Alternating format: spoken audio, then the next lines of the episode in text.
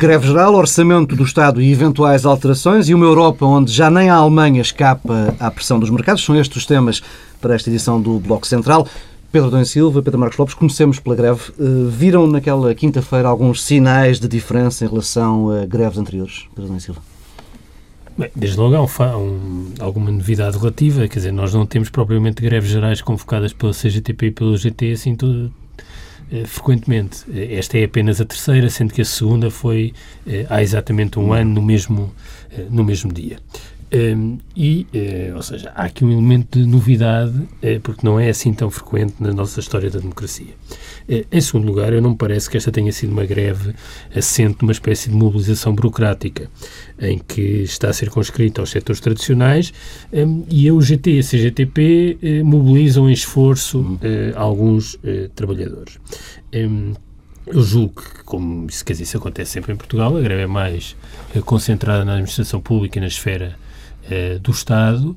Uh, isso é revelador também de alguns estrangulamentos da economia portuguesa, uh, mas parece-me que, apesar disso, os níveis de adesão terão sido certamente superiores à greve de há um ano e, no que não é irrelevante, setores que tradicionalmente não aderem tanto às greves aderiram de forma muito expressiva. um caso curioso na saúde, com os médicos a fazer muito mais greve que os enfermeiros, claro. por exemplo os médicos, os professores universitários e não são propriamente eh, os setores dentro da administração pública que continuam, costumam fazer eh, mais greves. Eh, e isso é um sinal importante, não é irrelevante que isso aconteça, tem sentido político, tem, tem impacto político e, e significado político.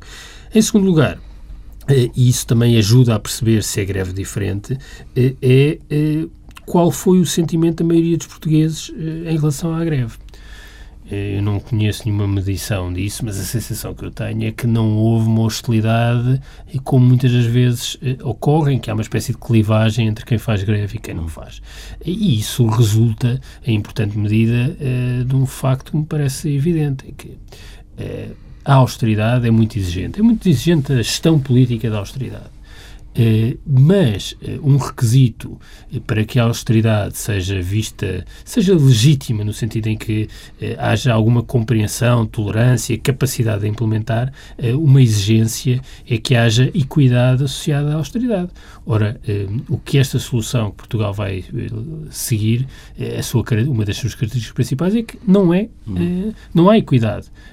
Há um, uma, um, uma exigência em relação aos funcionários públicos e aos pensionistas que eh, não compara com o que é exigido aos privados. E, portanto, isso é natural que gere eh, um conjunto que alargue a solidariedade eh, em relação eh, à greve. Mas, eh, e desculpa lá e termino com isto, que é, eh, parece-me que esta greve também é uma espécie de primeiro ensaio é uma greve em relação a uma expectativa de austeridade. Porque a austeridade anunciada, de facto, eh, as pessoas já vão começar a sentir primeiro, agora quando eh, receberem o subsídio de Natal, mas a sério no próximo, eh, no próximo ano, durante os primeiros seis meses em particular. Pedro Marcos Lopes, concordas com estes sinais de diferença apontados por Pedro da Silva?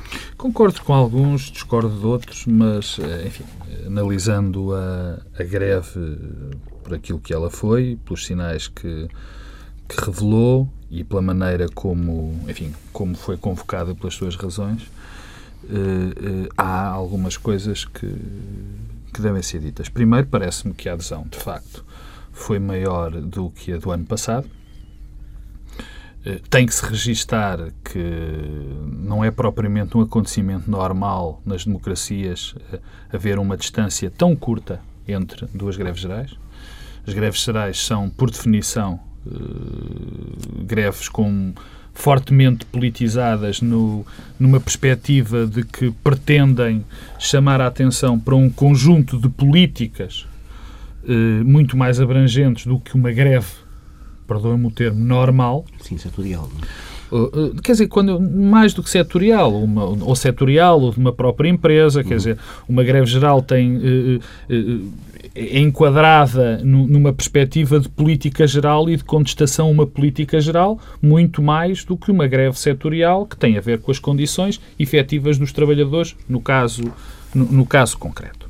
Bom, eh, pareceu-me de facto maior, eh, e os, e, e os indícios enfim, que vamos dispondo parece-me que foi maior do que a do ano passado, mas, no entanto, eh, eu esperaria que fosse maior. Bem sei, bem sei que há, perdão, constrangimentos básicos na nossa sociedade. A nossa sociedade tem, tem um peso muito relevante do Estado. Para uma greve ter ser efetiva, basta, basta, enfim, entre aspas, que os transportes, o ensino e a saúde tenham uma forte adesão para que ela pareça muito grande. E, e foi nessa perspectiva. Mas não tão grande como eu esperava, por uma razão muito simples. A austeridade a que Portugal uh, vai estar sujeito, o conjunto de políticas que o governo decidiu por bem aplicar, são de tal maneira grandes, e agora não vou fazer juízos de valor sobre elas, que me apontavam que apontava, ou pelo menos eu pensava, que o efeito dessa greve fosse maior. Porque o que aqui está em causa é que esta greve não afeta só, e quem achar eh, que isso que é verdade que, essa greve, que esta greve, que, que estas medidas afetem apenas o, funcionalismo público e que tenham uma ênfase na equidade, como disse o Pedro Adão e Silva, eu não concordo com isto. É verdade que o tem, mas é um conjunto muito maior de contestação a uma política global porque nós também não nos podemos esquecer que os impostos foram eh, fortemente subidos, que as deduções acabaram e que estas medidas para os funcionários públicos vão ter um impacto económico muito, muito grande e esse impacto económico eh, vai, vai, vai e esse impacto económico vai, no fundo, uh, uh, afetar as famílias, quer trabalhem no funcionalismo público, quer, quer no trabalho. Bom, mas há uma razão ou duas, na minha opinião. A primeira é essa, de, dos funcionários públicos serem mais afetados, terem mais capacidade de fazer greve, porque o seu posto de trabalho, num caso desses, nunca, nunca, nunca está em causa. Nós não nos podemos esquecer que cada vez mais a questão do trabalho temporário é relevante na nossa comunidade e é muito difícil a um trabalhador que trabalha uh, sem vínculo laboral fazer greve. Cada vez mais há, há, há, também a questão dos contratos a prazo e nós sabemos que tudo isso tem um impacto uh, uh, nisto, na, na, no bom resultado enfim, para as centrais sindicais da greve. Agora, há outra razão também para que não tenha corrido tão bem como, como, como se poderia, como poderia imaginar. Os impactos, os verdadeiros impactos, os brutais impactos que vão existir na sociedade com estas medidas ainda não se começaram a sentir de uma maneira eh, violenta, eh, frontal. Esses vão se verificar muito mais à frente. Portanto, provavelmente as centrais sindicais utilizaram esta greve mais como um balão de ensaio, como um apurado de estratégias para uma contestação que eu estou convencido, infelizmente, vai surgir de uma maneira muito mais forte. Eu estou convencido, aliás, que se esta greve fosse feita em janeiro ou fevereiro, teria, teria um impacto muito maior. Tivemos duas manifestações. Na prática, até houve uma separação física, ao que contam os jornais ontem, houve uma separação física de, promovida pela CGTP eh, entre o, a manifestação dos indignados e a manifestação que, orgânica, por assim dizer. Eh, Pedro, eh, vês num futuro próximo, a meio do próximo ano, uma CGTP a ter menos cautelas com esta infiltração e, e a deixar eh, mais à solta eventuais emoções numa manifestação daquelas? Não é uma questão de cautelas eh, do movimento sindical em relação uh, a algum tipo de contestação menos orgânica e mais difusa, é também o modo como o sistema vai encontrando válvulas de escape. e as válvulas de escape são também na base. É evidente que se a situação social e económica se deteriorar e degradar muito, eh, o próprio movimento sindical vai ter maior, vai ter maior incapacidade para lidar e gerir a pressão da sua própria base. Já para não é, falar dos outras forças Já para não políticas. falar dos outros. E, portanto, eu acho que isso, aliás, é um dos, um, dos problemas desta greve.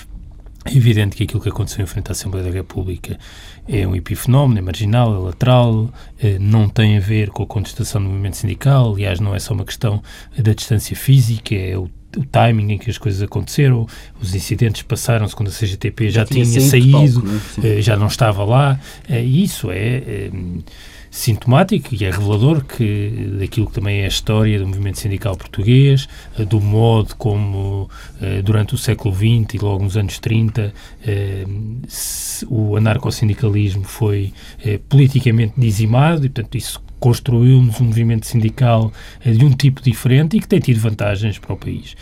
Mas a questão é que parece-me que, que aquilo que aconteceu na quinta-feira, nessa, nessa, esses epifenómenos, são uh, um sinal e um anúncio uh, daquilo que pode acontecer. E deve ser interpretado pelo poder político.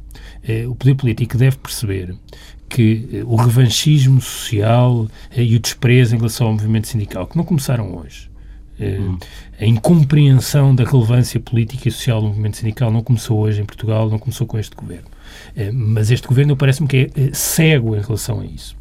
Hum, e eh, se se fragiliza o movimento sindical, se não se dá alguma coisa ao movimento sindical, o próprio movimento sindical vai deixar de ser capaz de desempenhar um papel que é muito importante, que é de institucionalização e de representação uhum. do descontentamento e da conflitualidade social. O movimento sindical serve também eh, para institucionalizar e representar a conflitualidade social. Se, se, há, se é destratado, se é secundarizada, se é considerado uma, uma excrescência do passado irrelevante, independentemente dos juízes valorativos que nós possamos fazer sobre a não modernização do movimento sindical, a incapacidade de se adaptar a novos contextos, a novos temas. Pelo menos reconhecer que os sindicatos têm um papel. Não, mas o reconhecer não é um reconhecimento apenas simbólico. Esse é importante, mas é também é, um reconhecimento político de facto. Eu, portanto, isso preocupa muito. E, aliás, eu diria que a grande questão desta greve, como em todas as greves gerais em Portugal, é, é saber eh, o que é que, como é, modo é que o governo interpreta a greve. Isso é que conta nas greves gerais em Portugal. Um, aliás, se pensarmos nas duas, nas duas outras greves gerais conjuntas, um, elas tiveram uh, uma mesma característica. A seguir à greve, houve cedências, abriu-se um processo denuncial e houve, nos dois casos, um acordo de concertação a seguir uhum. às greves gerais. Uh, houve um uh, grande acordo em 88 e 89, aliás, foram dois seguidos, e não estou certo agora se foi 89 ou 90, mas logo a seguir à greve geral houve dois acordos importantes. E, eh, após a greve do ano passado, em março, houve um acordo com o GT e com, com, os, com os patrões. Ehm, o que é que o Governo vai fazer? O Governo vai eh, abrir um processo negocial de facto? Uh, vai tentar envolver a, o GT e chegar a um acordo que envolva e comprometa o GT ou não? É que se não o fizer, eh, nós estamos aqui perante eh, uma profunda alteração do mapa de relações de poder em Portugal nos últimos 30, hum. 40 anos. Eh, e essa alteração tem um efeito, desde logo, que é, para além do empobrecimento que vai transformar económica e socialmente o país, é uma transformação política também, que tem dois efeitos. Primeiro, empurrar o GT para os braços da CGTP e para a rua. É esse o caminho que nós queremos também para o diálogo social em Portugal? Eh, ou não. Eh, e, ao, e, se isso for feito, eh, há aqui uma outra consequência, que é também empurrar o PS para a rua. Eh, e eh, a ideia de que o governo, a ideia que é do governo, que é ehm, continuar o caminho eh, prosseguido até aqui, isoladamente, há de facto incentivos estáticos para que isso aconteça, porque de certo modo descarta o PS e, e, também de algum hum. modo o GT. Agora, é possível levar a cabo um pacote de austeridade como este que é anunciado, sem alargar a base política e social, sem de algum modo fazer um esforço de negociação e, de incorporação de interesses eh, conflituantes? O governo tem a ilusão que vai ter algum tipo de capacidade política e institucional eh, daqui a um ano se não tentar envolver uh, o movimento sindical e o PS. Eu acho que isto é, quer dizer, é uma ilusão um, eh, que, que oh Pedro Marcos Lopes, desculpa lá só para acabar, é uma ilusão uh, que me deixa muito preocupado e que teve uh, alguns indícios muito preocupantes na quinta-feira. Um, este governo é um governo com muito poucos ministros. Uhum. Um governo curto. Não tem muitos protagonistas para desempenhar papéis diferentes e às vezes até contraditórios. E os sinais que temos é que o governo, passado quatro meses, três, quatro, cinco meses, já não tem interlocutores para falar com os parceiros sociais. Porque ver um ministro político, que é só um, que é o ministro Miguel Galvas, ao fim da manhã dizer que a greve tinha tido 3,6% de adesão, é, é, já não é, é, uma coisa sem, sem aderência à realidade, é provocatório. É, e sugere que não há capacidade de dialogar com o movimento sindical. Ora, quem é o ministro Álvaro Santos Pereira da Economia é que vai conseguir dialogar com o movimento sindical? O ministro das Finanças, que não faz sentido ser o ministro das Finanças a fazer esse papel. quem é que resta para falar com o movimento sindical? Portanto, temos um governo que prepara-se para fazer uma coisa eh, completamente. Quer dizer, é um novo homem, um novo país, é um governo de rupturas umas a seguir às outras. Isto é, é só podemos viver com desconforto. Pedro Marcos Lopes, o governo lidou bem com esta greve? Não, eu, eu deixa-me, deixa enfim, fazer uma introdução ao que o Pedro disse. O Pedro, uh, Pedro Adão e Silva, acaba de pôr todo o ónus da falta de, de, de diálogo e a falta de representação e, e, no governo. O governo é o, é o agente Nós, principal do diálogo social em Portugal, Pedro, não tínhamos não, dúvidas. Pedro, tá, mas é evidente que o governo tem que ser o agente. Mas para falar, para se falar com alguém, para se ter diálogo, é preciso ter alguém com quem falar. E esta semana nós eh, vimos, eh, tivemos vários indícios de que o governo não tem, de facto. E vamos primeiro, vamos, vamos, vamos, vamos escalonar as coisas. Vamos falar primeiro do diálogo de quem representa politicamente os portugueses.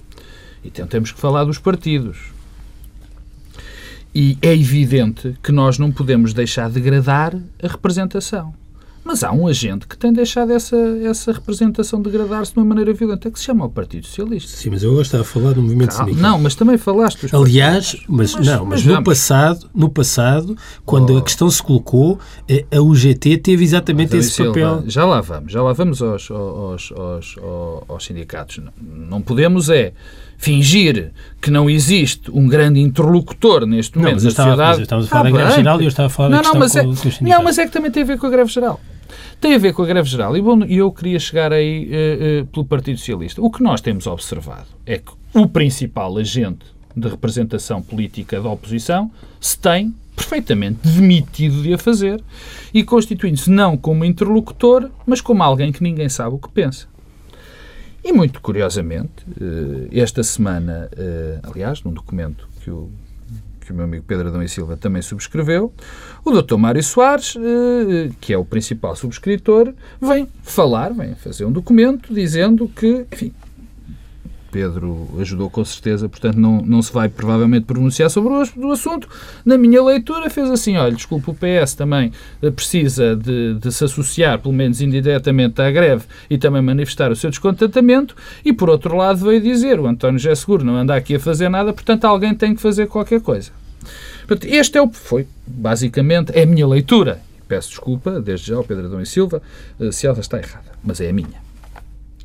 E, portanto, o Partido Socialista é o primeiro nível de representação e tem e não tem utilizado esse nível. E, portanto, não posso dizer que o Governo tem culpa de não haver esse diálogo, porque, do outro lado, o diálogo está muito, muito adulterado. Agora, na parte do, do diálogo sindical, aí sim, aí concordo com, aí concordo com, com o Pedro Adão. Isto tem, isto tem consequências piores do que se pode parecer. Não só, não só a falta de, depois, de diálogo com os sindicatos deixa, eh, eh, quebra as pontes. E as pontes em alturas tão complicadas como vivemos, são, é necessário que elas estejam abertas e que haja muitos pontos, além de pontes, muitos pontos de contacto onde se possa dialogar. Além disso ser fundamental para a resolução melhor da crise, podemos passar esta situação terrível que é os sindicatos deixarem de conseguirem de conseguir ter interlocutor com o governo. Isso dá origem a uma grande desorientação, uma grande desorientação na condição política, não só do governo e dessa União, como das próprias centrais sindicais. Porque depois, perdendo o peso da sua representação junto do interlocutor, perdem também o seu peso interno face aos seus apoiantes. E isso ainda, ainda é mais complicado. Bom, se a isso juntarmos a possibilidade de o crescimento cada vez maior de grupos inorgânicos, então o problema ainda é maior. Porque aí é uma ausência de algo completa e é quase um, um, uma situação de pré-anarquia hum. negocial. Não é? Hum a propósito de movimentos inorgânicos, ontem ficamos a saber que Portugal vai pagar mais de 34 mil milhões de euros de juros pelos 78 mil milhões que vai receber de ajuda externa. o número foi revelado, já te explico, foi, foi, revelado pelo Governo na sequência de uma pergunta do PCP. Pedro Domingos Silva, ontem em conversa dizias-me que um dado destes, repetido alguns no próximo ano, numa manchete no jornal, tem um potencial enorme de causar indignação e é, agitação eu não, social. Eu não estou a dizer que isso é, que é necessariamente por bons motivos. Eu, sou, eu acho que isso é, é um facto. Uh, pode haver aqui rastilhos uh, e, e, é preciso que o sistema tenha capacidade de acomodar o descontentamento e a conflitualidade, porque senão os rastilhos vão funcionar de um modo completamente diverso. Hum. Uh, e uma das vantagens... E imprevisível, que é o pior, não, não é? porque ninguém os controla. Pois. Uh, uma das vantagens uh, que nós temos quando comparada com a Grécia é alguma capacidade de institucionalizar a conflitualidade, que tem uma história política que toda a gente conhece, que passa pelo facto eh, de nós termos no Parlamento as forças políticas contestatárias eh, não estarem fora, uhum. eh, pela relação entre o movimento sindical, pela história do movimento sindical português, pela relação entre o PC e o movimento sindical, que foi sempre um grande obstáculo à, à inclinação para a negociação do movimento sindical, mas que teve essa vantagem eh, de eh, não eh, desorganizar o descontentamento. Do sistema, é, exatamente, o sistema foi criando as suas próprias válvulas de escape, pelo modo como os presidentes da República foram interpretando as funções presidenciais, que aliás não foi o modo como Cavaco Silva interpretou no primeiro mandato, mas há, tem dado sinais que é como está a interpretar agora no segundo mandato. Tudo isso ajuda. Os sistemas têm de encontrar equilíbrios. Uh, e os equilíbrios vão ser necessários nos próximos anos, como, nunca foram em Portugal, a não ser provavelmente na transição para a democracia. Uh, e uh, se não há essa preocupação, e eu vejo muita ligeireza no modo como a questão política é gerida, eh, e vejo muita ligeireza no sentido de não haver essa preocupação, porque há aqui um, uma incompreensão eh, geral em relação ao movimento sindical, a um outro país que não é propriamente o país que existe no espaço público e que foi eh, sendo eh, progressivamente ocultado por uma combinação eh, entre eh, um fascínio com tudo o que é moderno e algum deslumbramento social um, mas há um outro país, que é o país que vai emergir, que é o país das vidas muito precárias, dos baixos salários, eh, que não tem nada a ver com o país que ocupa o espaço público. Eh, e se, não, se, é se, é, se alguém pensa que vai ser possível ultrapassar a existência desse país está eh, enganado. E isso remete-me, desculpa lá sem pegar muito no gasto, mas para uma coisa que tem a ver com ainda ao GT. O GT, em todos os momentos da sua história, não quer outra coisa senão ganhar peso eh, e margem de manobra e força política para negociar. Uhum. E, e, e, isto tem imensos defeitos, imensos inconvenientes, mas a história da democracia portuguesa é construída neste jogo entre o governo e a CGT pelos sucessivos governos, Cavaco Silva, António Guterres, eh, José Sócrates, Durão Barroso, menos, eh, mas também um contexto era diferente. Eh, e mesmo assim isso aconteceu. Eh, este governo quer inaugurar, de facto, um mundo novo. Um, eu acho isso tudo legítimo, mas tem riscos que eu fico muitas vezes com a impressão que não estão a ser medidos e acautelados.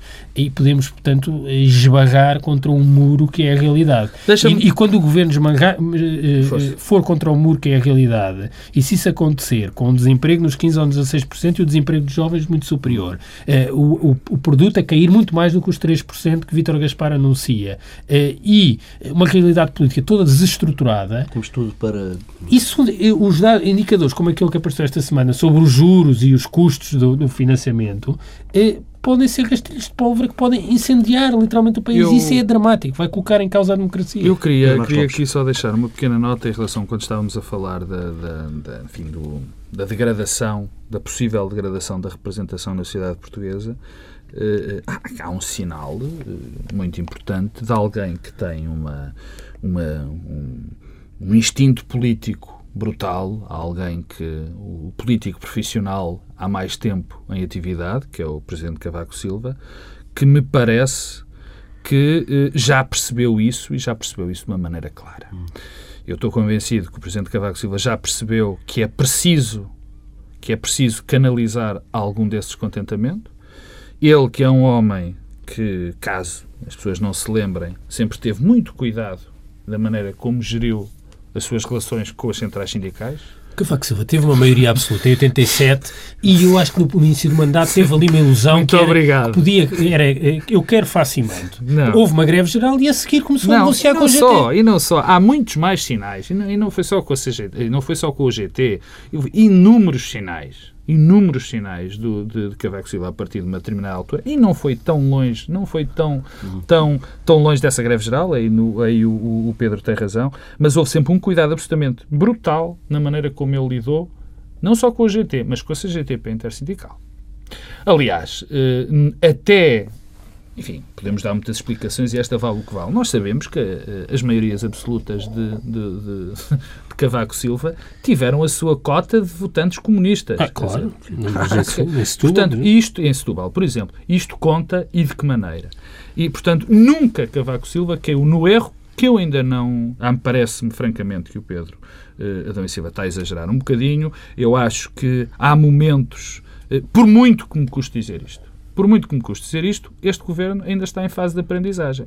É triste dizê-lo, porque para quem vai para o governo, uh, já acaba o Paulo Tavares, quem vai para o governo não devia ter tanto tempo de aprendizagem, ou não devia ter aprendizagem nenhuma, e que eu estou convencido que o PSD, que o governo vai arrepiar caminho e vai perceber que é preciso diálogo. Enquanto isso não acontecer, há uma situação que ainda é pior para o governo, que é Cavaco Silva assumir-se como o, o campeão dos não representados. E ele tem feito isso de uma maneira clara nos últimos tempos. Vamos avançando. Esta semana fechou o prazo para entrega de propostas de alteração ao Orçamento de Estado. O PS, apesar de as portas que foram, entretanto, fechadas pelo Governo, insistiu na salvação dos aflitos, na salvação de um dos subsídios para um, o próximo ano. Aliás, eh, salvação hora, dos aflitos é, um, hora, é uma música do Fausto. A hora que gravamos esta edição do Bloco Central, há notícias que dão conta de o adiamento da votação desses artigos na, no debate na especialidade, os artigos relacionados com a um, suspensão dos subsídios para a função pública eh, e, ao que conta o Diário de Notícias por esta hora, essa, esse adiamento estará relacionado com negociações de última hora entre o PS e o PSD. Do lado da maioria também foram entregues inúmeras propostas de alteração, com destaque para mais impostos sobre as chamadas reformas douradas. Pedro Silva, ainda há alguma esperança de termos aqui um, um orçamento menos iníquo? Não, não tenho muita esperança, porque há aqui um problema do modo como se desenvolve. Condicionamento da pergunta, tu percebeste, Adão Silva. Temos aqui um orçamento menos iníquo. Sim, senhor. E... Com maior equidade. Com maior equidade. Não, não, não vejo, não tenho grande otimismo. Acho que o Governo já decidiu qual era o caminho e a opção que queria eh, eh, tomar. Eh, isso aconteceu no Conselho de Ministros há uns tempos. Eh, de acordo com o que apareceu na imprensa, houve aliás vários cenários possíveis, eh, mas não me parece que a decisão eh, tenha associado a qualquer tipo de margem de manobra para a negociação. Temos agora, como se fala, esta hora, um, um elevar do patamar a partir do qual se perde um dos subsídios, não ajuda? Eu acho que isso é positivo, mas não, não, dizer, não altera o essencial, que é eu, se for trabalhador no privado e ganhar 5 mil euros por ano, tenho uh, uma situação fiscal em 2012, uh, eh, do ponto de vista das retenções e tal, melhor do que em 2011. Se for uh, trabalhador no setor público ou pensionista com uma reforma de 1.100 ou 1.200 euros, peço dois subsídios. Isto faz sentido. o ultrapassar a iniquidade implicava, aceitando até o cenário macroeconómico do governo, os mesmos compromissos com, para os valores do déficit, mas implicava alterar esta uh, distribuição de esforços. Uh, e não vejo que isso tenha estado em algum momento em cima da mesa e não acontecendo isso, um, ehm, não vejo que, que alguma coisa aconteça com uh, uma consequência simples. o Governo tem de responder à pergunta, quer prosseguir neste caminho sozinho ou acha importante alargar a base política então, mas, de apoio? Mas essa já está alargada. Já está? Eu, eu, sim, a base política de apoio está alargada. Desde o momento e vamos entrar da, outra da vez do déficit da Com certeza, quer dizer. Não, vamos, tá, mas vamos, é, não, nós estamos a falar da, da representação política do, do número de deputados no Parlamento. Não, não, não, quer dizer, não estamos, porque essa é a grande questão. E nós começamos este, o, este Bloco Central com, e prosseguimos por, por esse caminho em relação ao déficit de representação. E de facto, quer dizer, há uma base alargada, aparente. Porque quando o José António José Seguro, eh, naquele, naquele dia, diz que se vai abster que se vai abster, as coisas estão, aquilo é uma conversa acabada. Quer dizer, porque andamos a viver, andamos a viver neste, neste, neste, neste período um embuste completo. Um embuste completo. Quer dizer, o governo ficou completamente a, com, com a rédea solta, já tinha, fruto dessa maioria. Mas o PS conseguiu perder a sua capacidade de representar os descontentes conseguiu perder a capacidade de intervenção política quando se absteve sem qualquer tipo de contrapartida.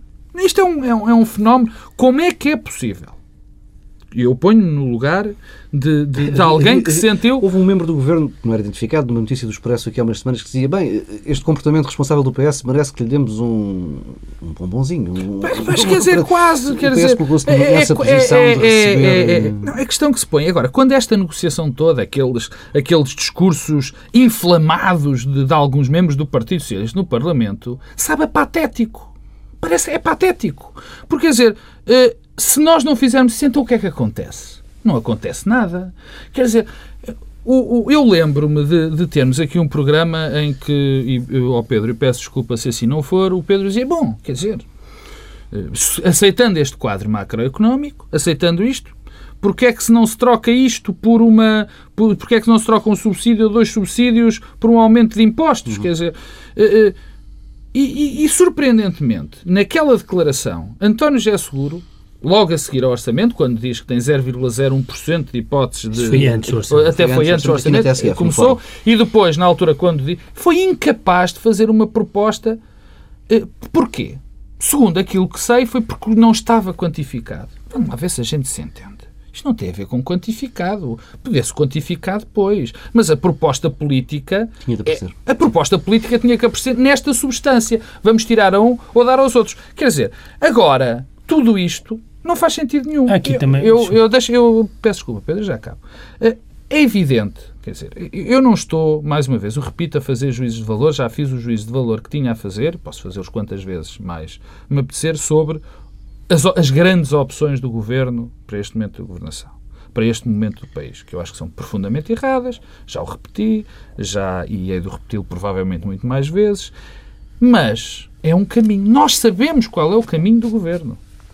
Nós sabemos qual é o caminho do governo. O caminho do PS ninguém sabe. E, portanto, a representação, e voltando e acabando com isto, mais uma vez, o PS se abstém de qualquer tipo de representação. Isto vai-lhe custar muitíssimo caro. Rápido que temos que avançar para o tema. O problema não é a questão da solução A, B, C ou D, depois na minudência da proposta, o PS fez propostas. É, a questão é, eh, os partidos têm uma função muito importante, que é representar também os interesses da sociedade, liderar e representar as duas coisas. Uh, ora, a estratégia que o PS teve uh, é uma estratégia que não lidera, e liderar não é liderar o processo político do governo, uhum. é liderar politicamente. Uh, e também não representa, não representa ninguém.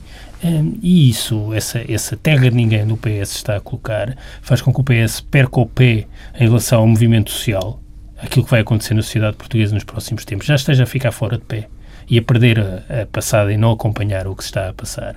Uh, e uh, isso tem uma consequência do lado do PS, que é, uh, está, corre o risco de se tornar irrelevante. e tem uma consequência para a sociedade que é não menos perigosa e negativa. É que há uma fatia muito significativa da sociedade portuguesa que não tem ninguém a representar. E isso não é um bom contributo. Mas imagino que, do ponto de vista tático imediato, seja muito interessante interessante e muito estimulante para o governo. Num contexto económico, social e financeiro eh, normal, eh, até poderia ter vantagens, mas num contexto como aquele que vamos viver, eh, daqui a uns tempos vai ser também um problema para o Governo. Vítor Gaspar eh, confessou durante uma audição na Comissão Parlamentar de Acompanhamento do Plano de Ajustamento que não é possível prever o impacto das reformas estruturais no crescimento da economia, em resposta ao deputado Fernando Medina, deputado socialista o Ministro das Finanças disse que não existe metodologia que permita quantificar com grau de rigor o impacto deste tipo de políticas no crescimento do país. Isto este, este, isso chama-se em bom português uma fezada. O Ministro tem uma fezada. É evidente que não é fácil quantificar. Eh, mas tem fezada não, não sequer a revela, não é? Não, mas o, o problema é que eh, não é fácil. Uh, e isso é uma das razões uh, que aconselha a que haja incrementalismo uh, e um, gradualismo e pequenos passos no modo como se transforma um país.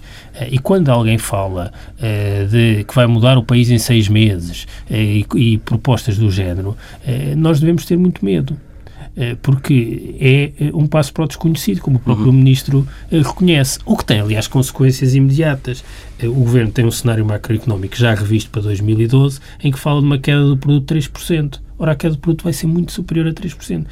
E o governo, nas GOPs, que primeiro não entregou, depois entregou tarde eh, e depois eh, entregou com, com lacunas importantes, o governo não tem cenário macroeconómico para os anos seguintes. Ninguém sabe o que é que vai acontecer. Nós estamos aqui a acrescentar incerteza em cima da incerteza, porque ninguém sabe o que é que vai acontecer na Europa, pelo menos não há ninguém não, isso que consiga é, isso, fazer uma. E estamos, além que temos, estamos a acrescentar. Eu, aliás, nós andamos aqui Isto há, é há essa- dois anos a dizer que o mundo muda essa- todos os dias. essa E o Pedro Adão Silva agora quer essa que haja- variável está completamente fora do controle.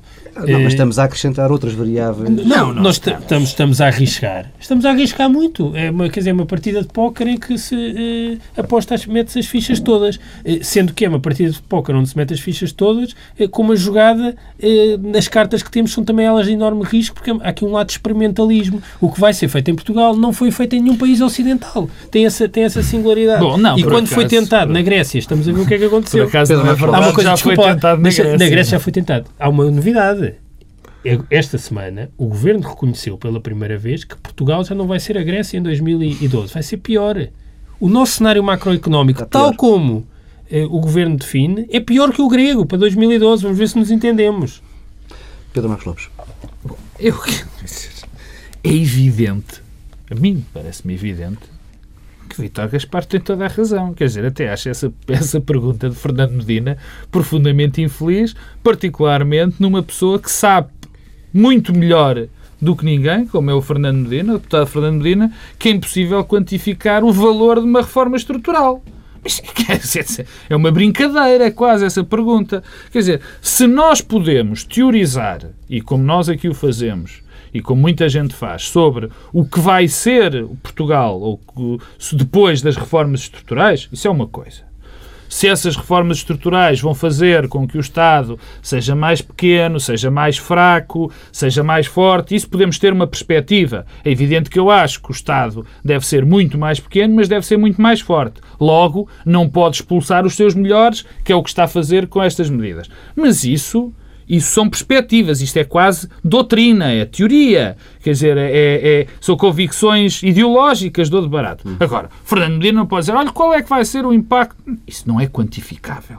E Vítor Gaspar respondeu, respondeu muito bem. Respondeu da única maneira havia Respondeu pessimamente, porque Não, não começou não é a elaborar Não, academicamente isso- sobre o oh, assunto. oh, oh, Respondeu oh, pessimamente. desculpa. Elaborou cientificamente sobre o assunto ah, sem dar. eh, e tal, sem estudo, dar- a doutrina, a evidência dar- empírica Claro. sugere que varia de caso para caso. Como é evidente, a evidência empírica diz Não, mas que então, sugere então que abdiquemos de ter cenários Oh, oh, macroeconómicos, não, abdiquemos de não, fazer oh, projeções económicas Não, a dois anos. Mas isso não tem a ver. Mas isso faz quando, são, quando há casos concretos, não são É um Uma reforma Então não, estrutural mas- é, um- mas- é quantificável. mas Desculpa lá. Desde, Então- quando, desde quando é que, é que os países eh, reconheceram que não conseguem fazer cenários macroeconómicos a dois não, ou três não, anos? não, isso é outra questão. Não, é a mesma coisa Não que é, é. tendo em conta estas reformas, qual vai ser o Ó nosso Pedro, cenário macroeconómico? Pedro, Não é associar um pergunta- do produto à reforma X. Não, mas isso é a pergunta que estava. É a pergunta implícita. E quando ele diz. É a pergunta, claro que é a pergunta implícita. Quando ele diz, quando, quando, quando eh, Vítor Gaspar diz que isso varia de varia a país segundo as reformas, bem, isso é uma evidência. A mim é que me parece uma evidência empírica.